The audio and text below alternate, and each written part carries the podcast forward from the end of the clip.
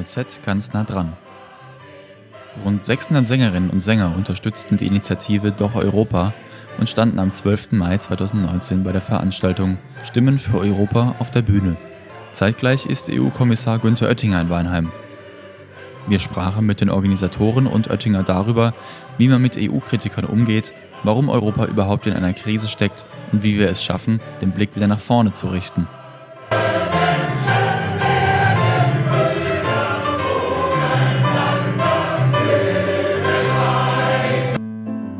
Unser erster Gesprächspartner war Doch Europa Mitorganisator Dr. Alexander Boguslawski. Was kann man hier vor Ort für Europa tun? Ja, was wir uns vorgenommen hatten vor einem Jahr, als wir diese Initiative gestartet haben, ist aus Weinheim heraus, auch mit vielen Weinheimer Bürgerinnen und Bürgern, äh, so ein Europagefühl zu erzeugen. Und der erste Gedanke war einfach, es gibt in Weinheim äh, enorm viele Menschen mit einem irgendwie europäischen Hintergrund. Nicht? Und äh, die haben wir bei manchen Gelegenheiten zusammengebracht.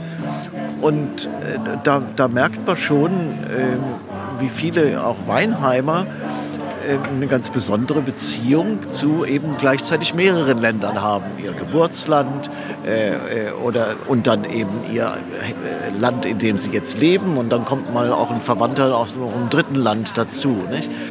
Ähm, solche Veranstaltungen im Kleinen auch ähm, wären der Schlüssel, um möglicherweise ein zerrüttetes Europa oder ein, ein Europa vor schwierigen Entscheidungen ähm, zu ein- oder in die richtige Bahn zu lenken?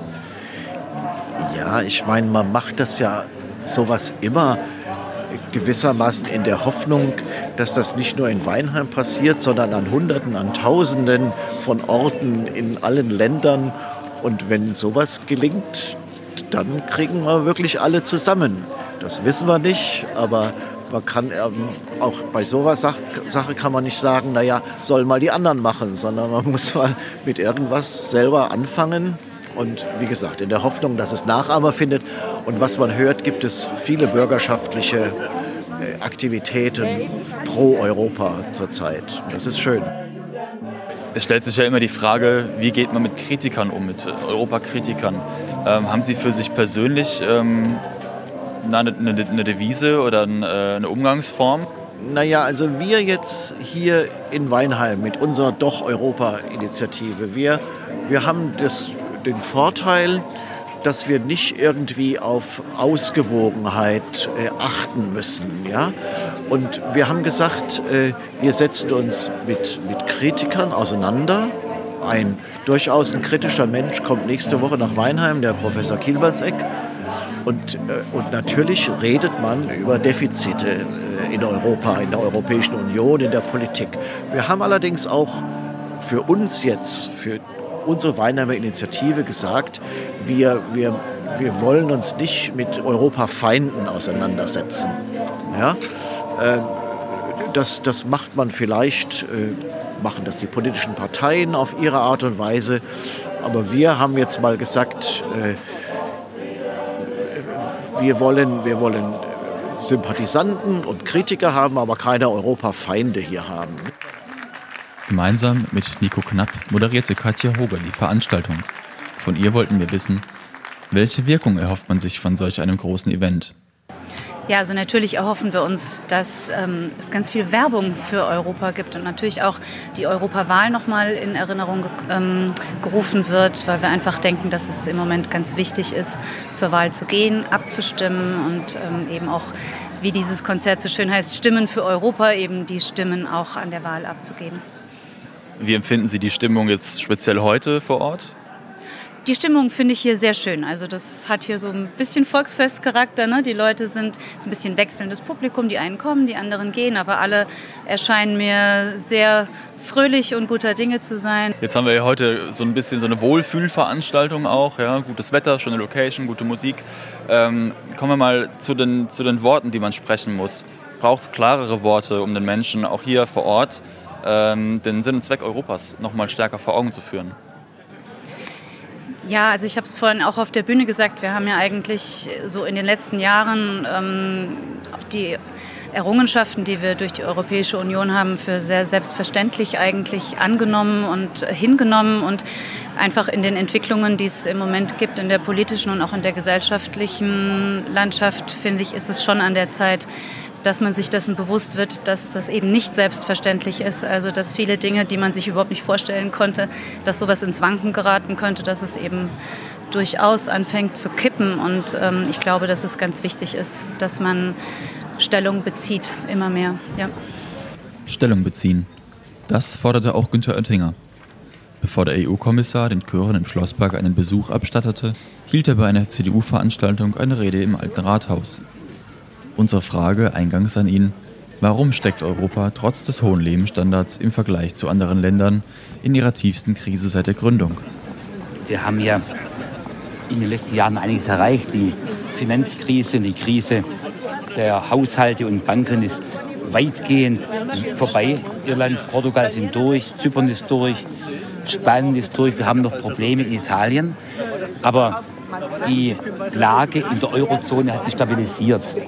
Zum Zweiten aber, wir erleben jetzt einen weltweiten Kampf äh, um Technologien, einen Kampf der Systeme.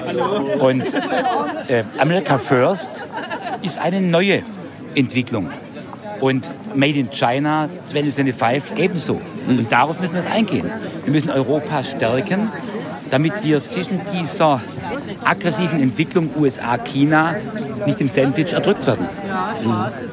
Das heißt, das Projekt Europa ist nur gemeinsam möglich und Alleingänge sind wenig sinnvoll? Exakt.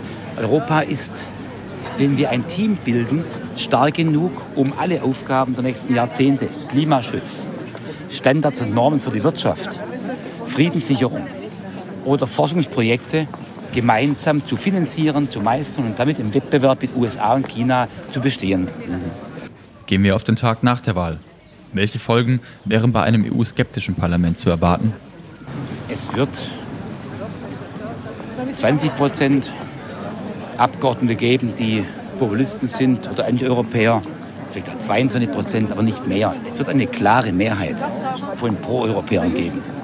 Und deswegen kommt es in Europa mehr denn je darauf an, dass Sozialdemokraten, Christdemokraten, Liberale und Grüne äh, die notwendige Gemeinsamkeit aufbringen, um diese Mehrheit, die sie haben, auch in Entscheidungen, Gesetzen zu nutzen und damit die Handlungsfähigkeit Europas auch nach der Wahl zu demonstrieren. Bedarf es denn generell mehr deutlicher Worte? Ich glaube ja. Wir müssen sehen, Europa hat Gegner im Inneren und auch Feind im Äußeren. Und es gibt Strategen in Moskau oder in Ankara oder in Peking oder auch in Washington DC, die bevorzugen das Spiel Divide et Impera, teile und herrsche. Ähm, wir dürfen das Spiel nicht akzeptieren, dürfen uns nicht teilen lassen. Wir müssen zusammenstehen. Und ich glaube, dass dafür eine deutliche und nüchterne Analyse unserer Stärken und Schwächen notwendig ist. Im Schlosspark läuft die Veranstaltung erfolgreich. Redebeiträge gibt es von der Eröffnungsansprache abgesehen keine. Der Fokus liegt auf der Musik. Doch schwappte der europäische Funke auch auf die insgesamt rund 1500 Besucher über das wollten wir von Mitorganisator Dr. Adalbert Knapp wissen. Wie gut funktioniert es Ihrer Ansicht nach, äh, die Verbindung von äh, Kultur und Musik in diesem europäischen Kontext, wenn Sie die Veranstaltung heute sehen? Also die Veranstaltung heute ist für mich ein Beispiel dafür. Äh, ich höre von anderen das, was wir im Vorfeld schon wahrgenommen hatten, nämlich, dass die Auswahl der Lieder, die völlig frei stand, natürlich alles beim Thema Europa, einfach passt zu Europa. Es geht um Frieden, es geht um äh, Vielfalt, es geht um Einheitlichkeit und auch das, die Chöre als solche äh, bilden ja eine Vielfalt ab, die ist faszinierend, in jeder Beziehung faszinierend. Was muss also getan werden? Was muss also getan werden, um Europa wieder in die Spur zu bringen? Was muss also getan werden, um Europa wieder in die Spur zu bringen? Diese Gemeinschaft, uns gegenseitig zu helfen, das ist ja das, was durch den aufkommenden Nationalismus wieder weg oder weniger wird. Und das ist wichtig. Zusammenhalten, sich gegenseitig helfen, nicht nur profitieren, sondern äh, auch verzichten. Ich glaube, Verzicht gehört auch dazu. Sagte der Moderator Nico Knapp. Zum Ende der Veranstaltung platzte der blaue Hut dann aus allen Nähten. Etwa 600 Menschen sangen zum Abschluss gemeinsam die Europahymne Ode an die Freude. Das war der Podcast Ganz nah dran der Weinheimer Nachrichten und Odenwälder Zeitung. Die Produktion hatten Paul Pflesterer und Sandro Furlan.